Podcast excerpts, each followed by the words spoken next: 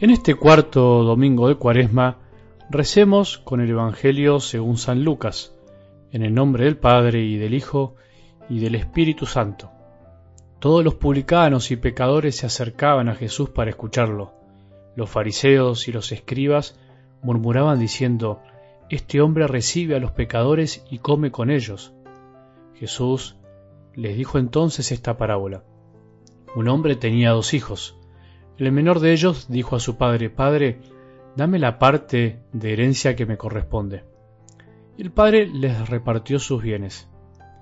Poco día después, el hijo menor recogió todo lo que tenía y se fue a un país lejano, donde malgastó sus bienes en una vida licenciosa. Ya había gastado todo cuando sobrevino mucha miseria en aquel país y comenzó a sufrir privaciones. Entonces se puso al servicio de uno de los habitantes de esa región que lo envió a su campo para cuidar cerdos. Él hubiera deseado calmar su hambre con las bellotas que comían los cerdos, pero nadie se las daba. entonces recapacitó y dijo, ¿Cuántos jornaleros de mi padre tienen pan en abundancia y yo estoy aquí muriéndome de hambre? Ahora mismo iré a la casa de mi padre y le diré, Padre, pequé contra el cielo y contra ti, ya no merezco ser llamado hijo tuyo trátame como a uno de tus jornaleros. Entonces partió y volvió a la casa de su padre.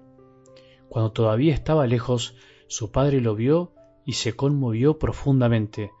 Corrió a su encuentro, lo abrazó y lo besó. El joven le dijo, Padre, pequé contra el cielo y contra ti, no merezco ser llamado hijo tuyo. Pero el padre dijo a sus servidores, Traigan enseguida la mejor ropa y vístanlo, pónganle un anillo en el dedo y sandalias en los pies Traigan el ternero engordado y mátenlo. Comamos y festejemos, porque mi hijo estaba muerto y ha vuelto a la vida, estaba perdido y fue encontrado. Y comenzó la fiesta. El hijo mayor estaba en el campo. Al volver, ya cerca de la casa, oyó la música y los coros que acompañaban la danza, y llamando a uno de los sirvientes le preguntó qué significaba eso. Él le respondió, tu hermano ha regresado y tu padre hizo matar el ternero engordado, porque lo ha recobrado sano y salvo.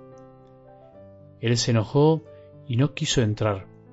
Su padre salió para rogarle que entrara, pero él le respondió, Hace tantos años que te sirvo, sin haber desobedecido jamás ni una sola de tus órdenes, y nunca me diste un cabrito para hacer una fiesta con mis amigos.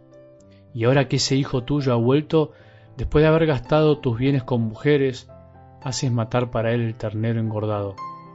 Pero el padre le dijo, Hijo mío, tú estás siempre conmigo y todo lo mío es tuyo. Es justo que haya fiesta y alegría, porque tu hermano estaba muerto y ha vuelto a la vida, estaba perdido y ha sido encontrado. Palabra del Señor.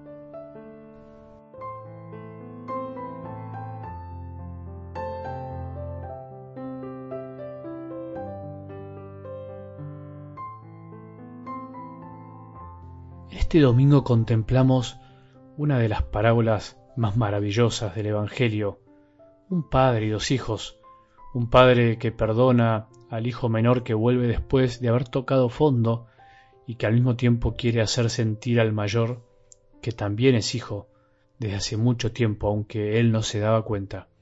Esta parábola es la historia de Dios Padre con los hombres, es la historia de los hombres con Dios, de los hijos para con Dios, que es Padre.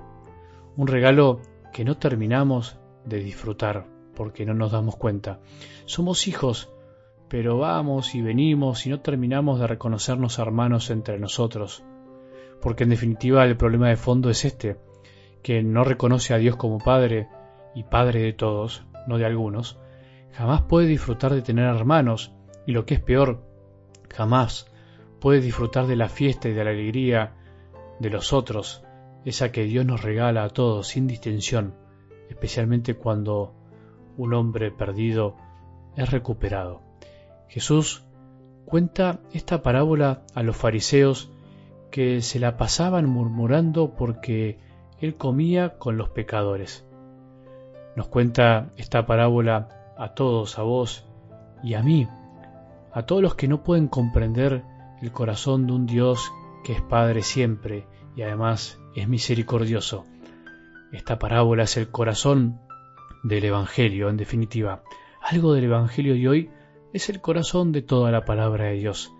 Es una manera de decirnos, miren, yo vine a comer con los pecadores, vine a hacerlos sentir hijos a pesar de todo, vine a sentarme con ellos, aunque se hayan alejado, aunque hayan estado hundidos en el barro, aunque hayan querido comer comida de cerdos, aunque se hayan gastado todos los bienes de Dios en lo más bajo, aunque hayan cometido el peor de los pecados, yo vine a comer con ustedes, vine a levantarnos, a tomarlos de la mano, diciéndoles vengan, salgan de ahí. Pero también vine a ayudar a los que dicen y creen portarse siempre bien, a los que cumplen y no se equivocan tanto, a los que están siempre pero no saben disfrutar de lo lindo que es ser hijo de Dios y además el tener tantos hermanos, a los que se enojan por la bondad del Padre, a los que no comprenden que sea tan bueno, a los que no quieren participar de la fiesta del Padre que le organiza a su Hijo por haber vuelto, por haber estado perdido y volver a la vida. Ni vos ni yo estamos fuera de esta parábola. Esa es la clave. No estamos afuera, somos unos o los otros, somos uno de los dos o tenemos parte de los dos. En alguna época fuimos uno y después otro, pero en definitiva tendremos que decir que el protagonista principal es el Padre, el dueño de la historia de la humanidad, de la historia de nuestra vida. Si sos el menor, volvé, volvé que el Padre te espera con los brazos abiertos, no importa lo que hayas hecho. Volvé, levántate, salí del barro, deja el pecado, pensá que Él te está esperando, pedile perdón, no te va a pedir explicaciones. Deja abrazarte por Dios Padre que quiere organizarte una fiesta. No te preocupes por tu hermano más grande que todavía no sabe disfrutar, no comprende. Algún día se le va a pasar ese enojo. Si sos el mayor, si te comportás como ese hermano que no sabe disfrutar, reconoce que ese que vuelve, que ese que parece ser el peor, también es tu hermano. Vos también podés caer. Por eso tenés que disfrutar de que un hermano vuelva. Aceptá la fiesta, aceptá que tu padre tiene derecho a ser bueno con los hijos perdidos y date cuenta que en realidad en el fondo no supiste disfrutar de todo lo que Dios te dio durante toda tu vida. Por eso te quejas, porque no te das cuenta que en realidad lo tenías todo. Aceptá entrar a la fiesta, tu padre te invita, entra, es lo mejor que podemos hacer. Todos tenemos que disfrutar de la fiesta de ser hijos de un mismo Padre y de ser hermanos entre nosotros. Eso va a ser el cielo en definitiva, pero el cielo hay que empezar a disfrutarlo aquí en la tierra.